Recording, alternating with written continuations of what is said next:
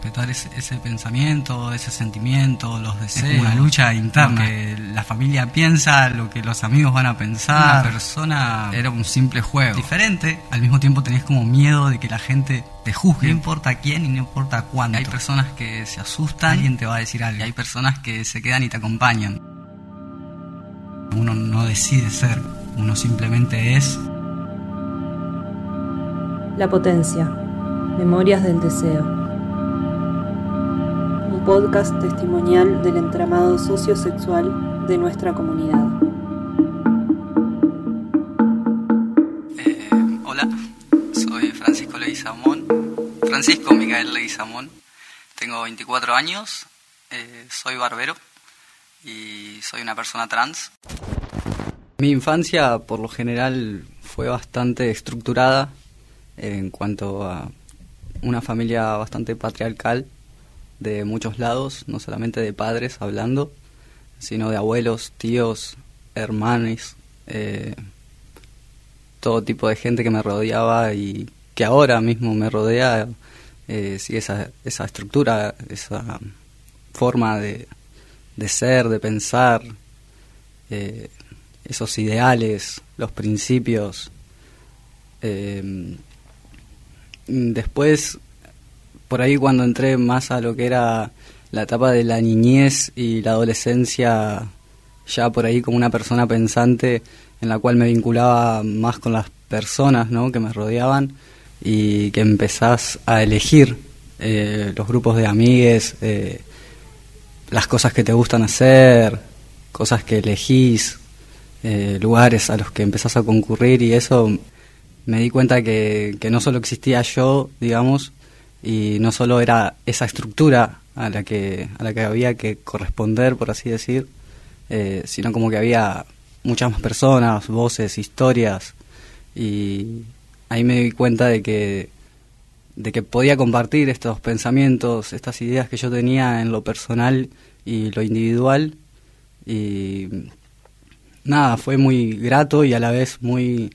Eh, eso de encontrarte sin querer buscarte y, y nada, fue como un flash eh, bien loco porque estás como pensando una cosa y al, mismo tiempo tenés como miedo de que la gente te juzgue por eso, que bueno, finalmente pasó, me sentí muy juzgado muchas veces, eh, ya sea por mis gustos en cuanto a interactuar con ciertas personas del mismo sexo hablando en ese tiempo. Eh, bueno, y después lo que fue el cambio de género, ¿no? que fue mucho más adelante, eh, cuando pude tomar el, el, valor de decir, bueno, listo, hasta acá, y, y voy a empezar mi vida como propia. nada, fue un cambio muy drástico y a la vez eh, fue como, como un crecimiento, ¿no? Lo, lo veo así hoy, eh, después de muchos años de terapia, y voces que, voces que he, podido escuchar de, personas cercanas y no tan cercanas que he conocido, eh, que me ayudaron a remarla y, y demás. Eh, nada, eh, fue, fue como un salto bien al vacío, no tan vacío, ¿no? Eh, hoy por hoy me siento bastante lleno con lo que soy con lo que fui también, obvio, y nada. Una cosa muy base que me acuerdo, típica ahí de barrio, eh, nos juntábamos pibes y pibas del barrio, de hecho en ese momento eh, eran todos pibes y yo, Fran, ahí eh, en, una cosa simple como era jugar a la pelota y por eso hablaba de esto de, de la familia patriarcal y, y todo, todo eso eh, en el cual mi idea era jugar a la pelota, de hecho lo hice, eh, pero me lo prohibían eh, por el simple hecho de estar rodeado de varones. Era, era, cosa, cosa que, no, que no se, hacía. hacía. Y era un montón, era, solamente era un simple juego, ¿no? Eh, un juego de, de niñes simplemente patear una pelota y no tenía nada que ver con el sexo ni, ni con nada. Simplemente era divertirse, transpirar, correr, cagarse de risa y volver a casa, nada más eh, era una parte inocente, ¿no? A la que a la que uno quería, o sea, esos espacios que uno quiere habitar y que te los prohíban por tal cosa, eh, como que no tenía sentido y a la vez te daba como una especie de, de frustración, ¿no? Porque era un simple juego y no tenía nada que ver.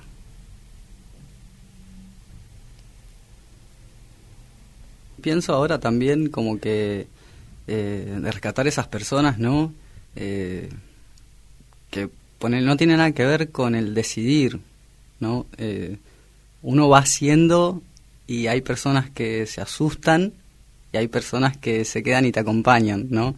Personas que se asustan y hay personas que se quedan y te acompañan.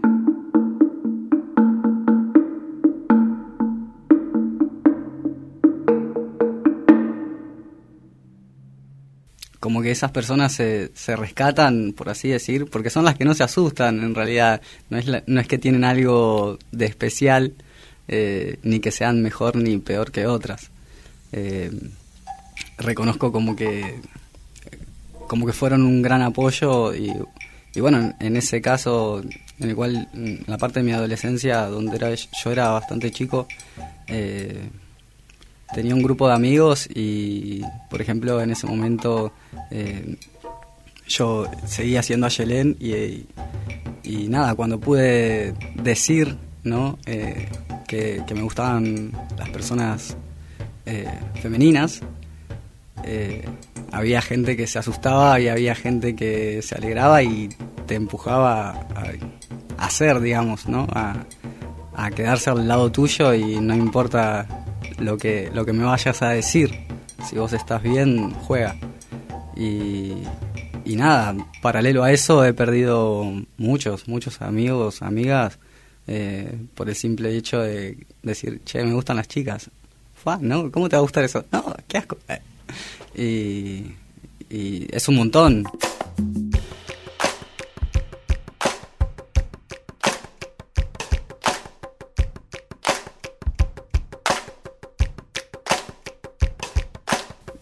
creo que también importa esa gente que, se aleja, que se dispersa por, por no, compartir, eso que vos, que vos deseas, que vos estás sintiendo, pensando, eh, me parece que, que, es importante. Eh, no digo que, que las personas que te acompañan sean menos importantes, ¿no?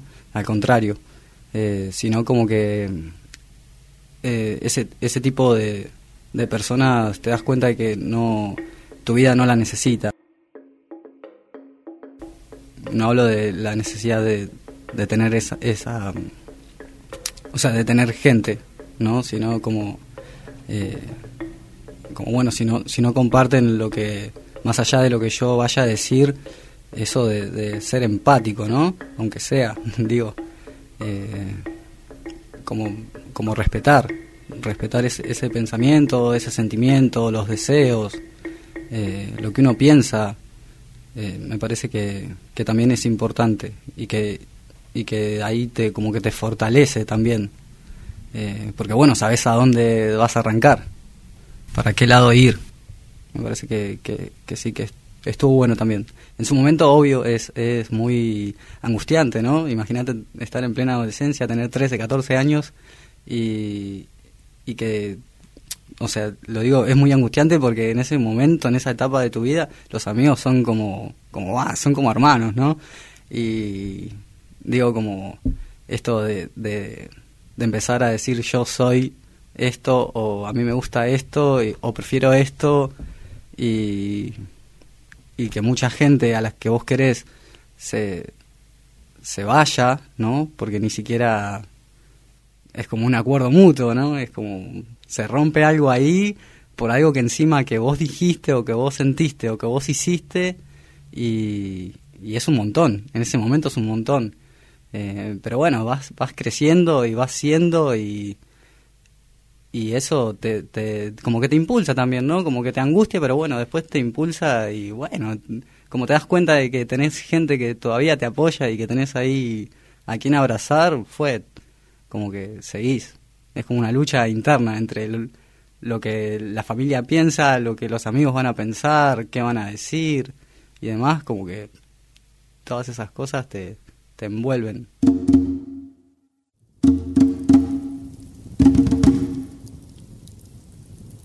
En un momento me pasó de que, después de haber dicho que me gustaban las chicas, tipo, tenía amigas, tenía muchas amigas en ese momento, amigas, ¿no? Sí, en el colegio, qué sé yo, gente. Y, y fue como, oh, no voy a estar al lado tuyo a ver si gustas de mí, tipo, salían corriendo y yo nada que ver, o sea, no es que me gustan todas las chicas, o sea, no, no, no pasa por ahí. Eh, por eso te digo de que he perdido muchas amistades en ese sentido de que eh, nada, sos una torta de mierda o, o no sé si estás eh, fingiendo una amistad porque gustas de mí o cosas así y, la gente pensaba mucho en eso, ¿viste? Y no sé, como cosas disparatadas, tipo, pregúntame de última quién me gusta o, o no sé, Pregúntame si, si gusto de vos. No, no supongas que porque me gustan las chicas me van a gustar todas las chicas eh, o, todas las personas, ¿no? Eh, la gente se, se asustaba mucho por eso. Porque también sabes que cuando vayas a decir algo, lo que sea, puede ser de que te gusta el agua, no te gusta el agua, o preferís gaseosa, alguien te lo va a juzgar. No importa quién y no importa no Importa quién y no importa Alguien te va a decir algo. Alguien te va a decir algo. Fue, entonces no puedes hacer nada, ni puedes ser, ni... No respires. O sea, eh, es esa. O vivís o cagate muriendo de angustia. No hay otra. Eh, y bueno, y si tu, tus sentimientos, tus valores, tus ideas, tus sueños, tus deseos se limitan ante otra persona, no importa cuál fuere, no importa si es tu viejo, fue. Tenés que meterle para adelante y, y piola que, que te acompañe gente y que no importa quién sea tampoco, pueden ser amigos, hermanos, eh, padres, madres, abuelos, no sé, cualquier persona que te acompañe va a estar piola y también si hay gente que no te acompaña también está piola, porque bueno, chao, haz la tuya y yo voy a seguir haciendo la mía te va a angustiar, obvio. Hay, hay situaciones que uno no puede manejar y no puede manejar cómo se va a sentir tampoco. Eh, pero sí, eso, eso está bueno porque te, te, está bueno que está bueno y no está tan bueno, lo vuelvo a repetir, de que, de que la gente decida no acompañarte en cuanto a, a ser en tu vida. No estoy hablando de decisiones porque, bueno, uno no, no, decide, ser, creo. Uno, simplemente es. Si la otra persona te va a limitar, si los pensamientos de la otra persona y los prejuicios te van a limitar, y no, quédate en el molde que todos quieren ver y ya fue. Pero no, no da. Me parecía que no daba.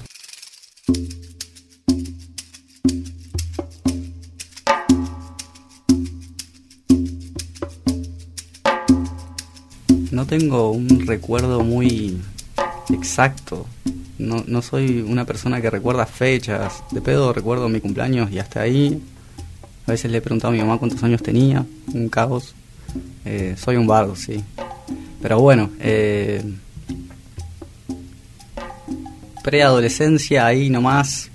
Al toque que me di cuenta de que en ese momento era una persona diferente a, lo que a lo que se conoce, no sé, como varón y mujer ahí. Estaba como en el tire y afloje de a ver para dónde voy. Eh, y bueno, después de que, de que, me di cuenta de que no solo me gustaban los varones, también me gustaban las mujeres, eh, me, me, sentía diferente, qué sé yo, como que no quería seguir normas de estereotipos de, de no sé, ¿no? Del, de esto del ser varón y ser mujer. Eh, me acuerdo que, no sé, me, tengo un hermano mayor eh, que me lleva dos años. Eh, mi hermano mayor es, es un varón cis y, y, nada, me acuerdo mucho que yo había empezado a, los 14 por ahí. en ese momento ya tenía el pelo corto, me acuerdo. Bueno, yo tenía el pelo largo, largo, largo hasta la cintura, más o menos con unos rulos espectaculares. Eh, y bueno, me, corté el pelo por una promesa que hice. Eh, fue una promesa bastante linda en el cual habían operado una, una prima que, que no conocía. La operaron del corazón cuando era muy bebé y bueno, entonces prometí que si salía bien la operación me iba, me iba a pelar. Eh, así que ese pelo de la cintura terminó corto, corto. Y, y de ahí ya nunca más volví a tener el pelo largo. Eh, por ahí me, me, empecé a sentir más liberal en cuanto a, a, mi cuerpo, ¿no? A este cuerpo terrenal. Y, y nada, empecé a disfrutar de otras cosas. Eh, qué sé yo, o sea, disfrutaba y padecía cosas al mismo tiempo, era una mezcla rara ahí de, de, cosas, esto mismo de, chocarse ante las otras, ante los otros pensamientos de las personas. Eh, y nada, me acuerdo mucho, vuelvo a lo de mi hermano, eh, que bueno, empecé a concurrir espacios, ¿no? Con, con personas de, mi misma edad. Eh, y nada, por ahí agarraba la ropa de mi hermano y a escondidas, ¿no? Eh, Imagínate lo que era mi casa para, para agarrar ropa escondida y tipo, se va a enojar, bueno, le agarro esta remera, pero se va a enojar, bueno, sí, no importa, pum, te pones la remera. eh, nada de vestidos, nada de, nada de cosas, de cosas raras. Y, y bueno, nada, así fue como que empecé a fluir.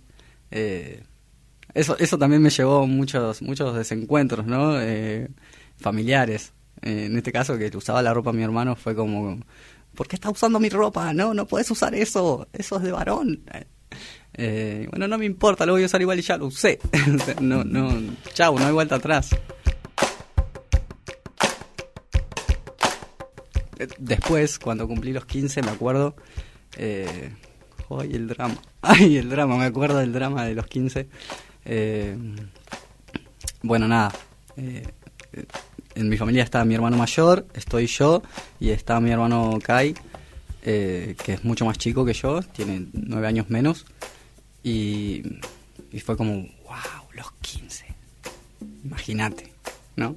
Eh, bueno, fue todo un dilema eso, porque también era mi mamá, mm, te compro un vestido, dale, ponete un vestido y hacemos fiesta y no sé qué, y qué sé yo, no. y fue como, no, ni a palo me voy a poner un vestido. Ponete un vestido vos, comprate tres, de distintos colores si querés. Eh, bueno, nada, cumplí los 15, me clavé un jardinero, nadie se iba a poner vestido, no había zapatos, nadie se iba a maquillar. Eh, y bueno, nada, por ahí entré a negociar de que, bueno, sí, pero no de noche. Bueno, hagamos el cumpleaños de día en una quinta como yo quiero. Bueno, listo, dale. Y bueno, fue así que más o menos convencí la, la parte eh, superior, que en este caso eran mis padres. Y, bueno, nada, eh, pude no ponerme vestido y estuvo muy piola el cumpleaños.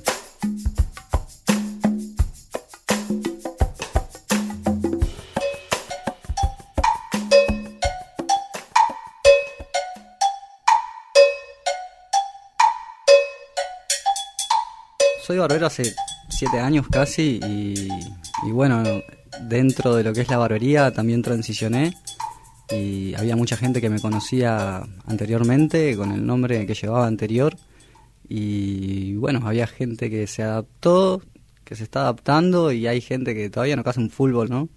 Eh, no hace mucho, hace dos semanas también me dicen, hola, Aye, ¿cómo estás? Y tipo, no ves mi cara y no ves estos musculitos y nadie entiende nada, boludo. Y bueno, fue, qué sé yo, antes por ahí era algo que, que sí que me, chocaba un montón.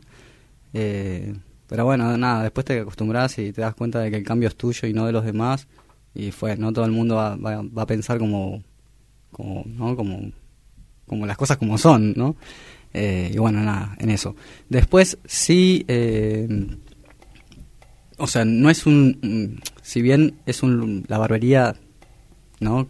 El nombre lo lleva, se trata de barbas.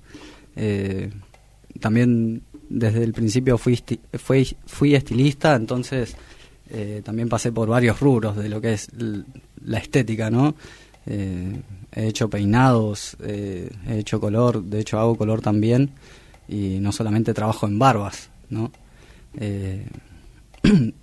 sin ir más lejos, ayer fue una persona femenina y dijo, se acercó a la puerta y dijo, le cortan el pelo a mujeres y siempre que pasa eso, y sí, la verdad que le cortamos a toda persona que tenga pelos, ¿no? Que tenga cabello y los pibes que estaban adentro se empezaron a reír Y la piba se puso rechocha y bueno, se sentó a esperar, ¿no?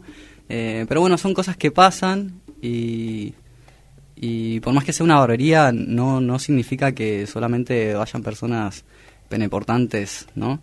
Eh, no tiene nada que ver con eso, sino, sino que también van familias, todo tipo de gente va. Y está, está bueno, porque bueno, también se, se entablan ahí como vínculos eh, conocidos, está, está muy bueno. Es, creo que es un lugar bastante... Eh, el ambiente ya que se genera eh, está bueno, es bastante amigable. Con esto de la barbería no quiero decir que tampoco haya conversaciones machirulas dentro del local, ¿no? también se generan conversaciones como, ah, le viste el culo a la piba esa que pasó recién y quedan esas conversaciones también ahí flotando y por ahí hay personas también, eh, mujeres en este caso, dentro del local y tipo, bueno, queda ahí como, se dan cuenta de que no, no, no es para esto. De hecho son minorías ya las personas que van a, decir esos pensamientos, ¿no? A tirar esas ideas eh, varoniles, ¿no? Como, como de costumbre pensando, pensándolo así, es más bien cultural hablando. Eh, ya como que esos comentarios se, se descartan y, y también eh, creo que en este lugar, por ejemplo en mi lugar, eh, trabajo con, con mi amiga, que es mi socia, y también como que impone ahí la presencia de lo que es una persona femenina que bueno, no cualquiera va a decir cualquier cosa, ¿no? Porque sea una barbería no tiene por qué haber esos tipos de comentarios. Y bueno, que si los hay, saben que no es el lugar.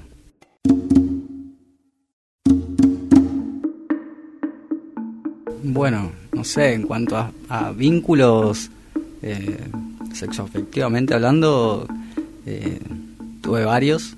Eh, algunos fueron varones, otros fueron mujeres. Eh, eh, nada, he, tenido una relación de casi seis años, en la cual, eh, bueno, pude compartir mucho tiempo y varias cosas, historias y, momentos, ¿no? lo que lleva seis años de, pareja es un montón. pero bueno, también me di cuenta en ese tiempo de que no eh, esa persona con la que estaba no, no me estaba acompañando. De hecho, yo eh, a los 16 más o menos, cuando, cuando decido empezar a hormonizarme, la, la compañera que tenía al lado no, no me segundeaba ni ahí, al contrario.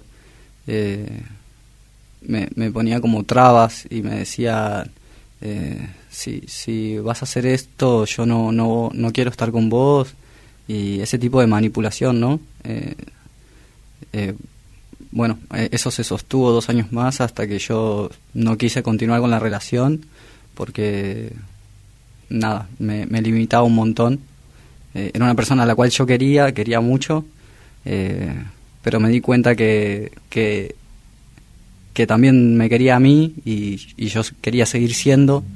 y nada, me parecía un, paso muy importante esto de, entrar a la, a la medicina para, para, que me ayude a, a, cumplir lo que, lo que yo quería hacer. Y, nada, eh, cuando ella decide no acompañarme, bueno, eh, sostuvimos ahí la relación un tiempo más, pero bueno, ya las ideas de las dos partes no eran la misma, entonces bueno, eh, algo ahí se rompió y bueno, yo, yo seguí, seguí con mi camino y con mis ideas y bueno, nada, tuve que decidir, ¿no? Eh, si era la pareja o era yo y bueno, obvio que elegí por mí.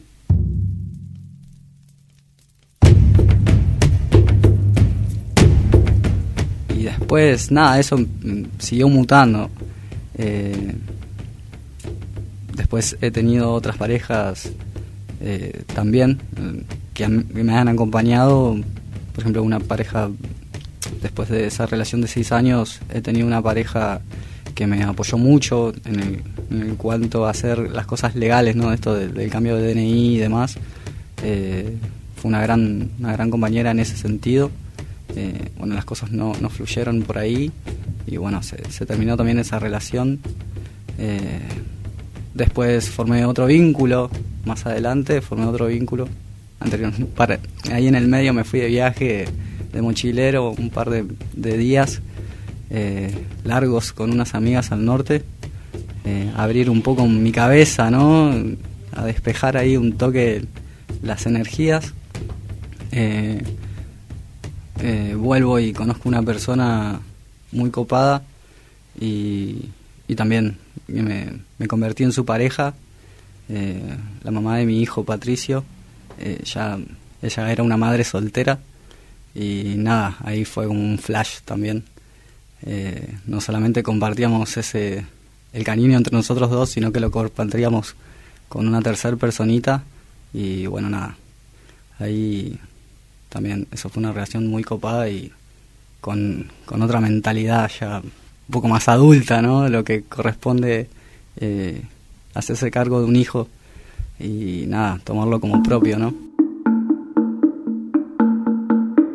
Ahora también estoy en pareja, hace rato ya, eh, más liberal, mucho más liberal que, todo lo anterior, eh, siendo un poco más y compartiendo ideas totalmente distintas eh, con una persona totalmente distinta y, y nada, paralelo a,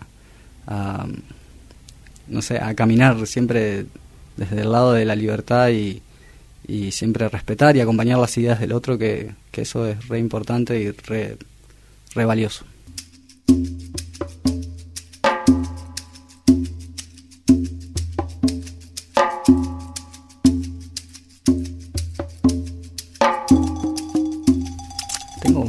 Recuerdos pedorros en lo que es la nocturnidad de, bueno, la etapa esta en la que yo empecé a salir, ¿no? 17, 18 por ahí. Eh, nada, era un caos. Hasta para ir al baño. La cueva nunca lo conocí, pero eh, me han hablado muy bien de ese lugar. Eh, anécdotas, ¿no? Que, que, se oyen en lo que es la gente. Después, en cuanto a boliches y bares y qué sé yo, he tenido ahí problemas con simplemente con ir al baño, que la gente te mire solamente por tu apariencia, es un montón. Eh, ahora no, ahora me chupo un huevo, pero eh, sí era, era medio heavy. Bueno, nunca fui de, mucho de, los boliches y la pachanga. Eh, fue como, no, de hecho no, no me gusta. Prefiero ir a un bar, tomarme una birra sentado. Nada de bailar, nada de bailar. Eh, pero sí, sí, eh, sí tengo como momentos ahí en los cuales creo que también elijo o elegía en ese momento no ir eh, por la incomodidad, ¿no? A la que te lleva la gente esto de, señalarte y o prohibirte de entrar a simplemente un baño es un, es un montón.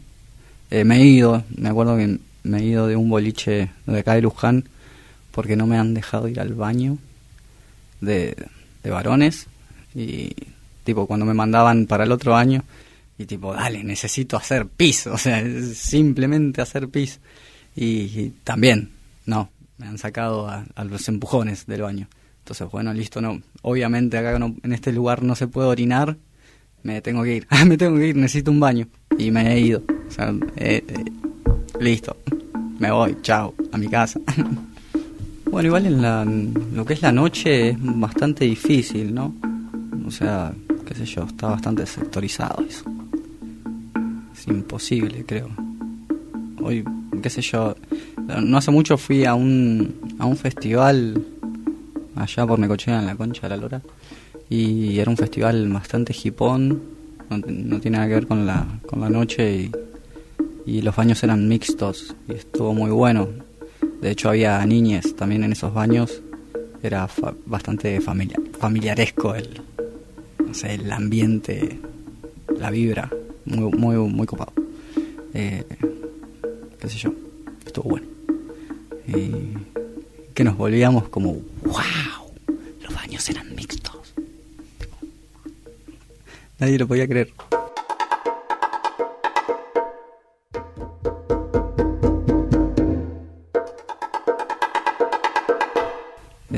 Si puedo mencionar una, no tengo ninguna persona referente, sino como que puedo mencionar una persona ahí que me acompañó, eh, por ahí más en lo personal, mi primo Santiago Acuña, de acá de Luján, una persona trans.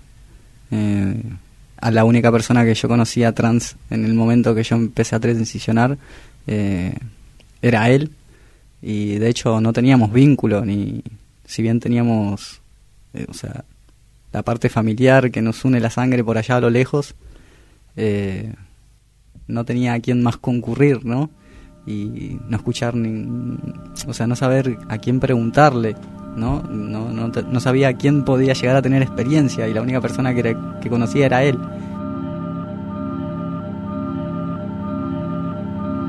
La potencia. Memorias del deseo. Podcast testimonial del entramado sociosexual de nuestra comunidad.